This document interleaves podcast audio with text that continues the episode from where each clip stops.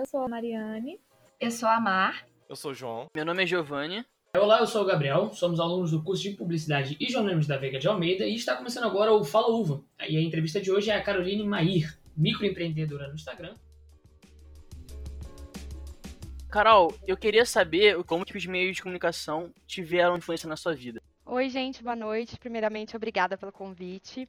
Bom, no meu caso, eu acho que a mídia social, ou as mídias, né, elas foram extremamente importantes para o sucesso que a Maí vem tendo. A gente não começou agora, eu venho de muito tempo na internet, eu já tive um canal no YouTube, já tive um blog que falava sobre algum, algumas, alguns pontos, beleza, lifestyle, mas nada muito, muito relevante.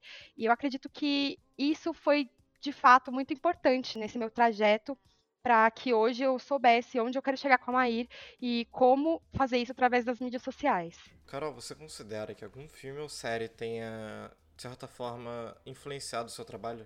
Olha, eu tenho uma que não teve uma, uma relação muito direta, mas me fez pensar muito, que é aquela série que chama Girl Boss, que é uma moça de São Francisco que ela começa vendendo no eBay e eu comecei vendendo no Mercado Livre antes da Maír, eu fazia dropshipping, então eu comprava da China, mandava aqui para o Brasil e então a minha jornada já começou aí e eu me vi muito nela, porque ela começou um negócio que hoje em dia foi vendido, né, se eu não me engano, por muito, e foi tudo através também da internet. Pô, que legal. Já vi essa série, muito boa. Queria saber como a cultura digital e as redes sociais influenciam a sua vida. Bom, eu acredito que uma parte do sucesso na internet é quando você é relevante na vida de uma pessoa. E eu comecei na Maír tentando criar conteúdo que fosse relevante na vida das pessoas, na vida desse cliente que é o meu público-alvo. Então, eu explicava como cuidar de uma vela, o que, que era feito uma vela, um pouquinho dos bastidores. Eu acredito que através disso, através desses conteúdos de relevância, você acaba se tornando autoridade naquele ponto. E através das redes sociais, eu tive a oportunidade de ser vista, né, de criar uma base de clientes e trazer para o meu site externo e construir toda essa comunidade que eu acredito que foi essencial para o sucesso da marca. Como essas redes trouxeram tanto sucesso para você e eu não tenho certeza se com a Maju Trindade foi uma parceria, mas fala um pouco dessa grandeza que você está cada dia alcançando.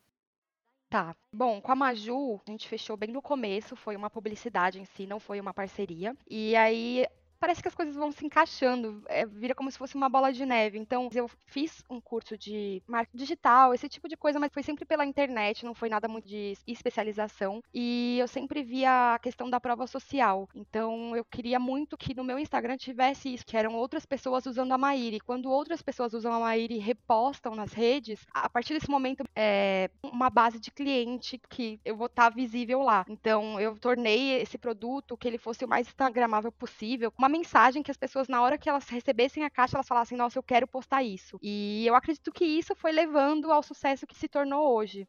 Queria agradecer porque eu sigo o seu trabalho. Eu tenho um e-commerce de vela, eu já falei com você algumas vezes por lá, você me ajudou e Ai, bom, é uma Mari. inspiração. Obrigada pelo convite, obrigada por todo mundo pelo breve papo. Muito bom saber que eu consigo inspirar outras pessoas e se um dia vocês estiverem num novo podcast, der pra gente conversar mais, bater um papo, pode me chamar.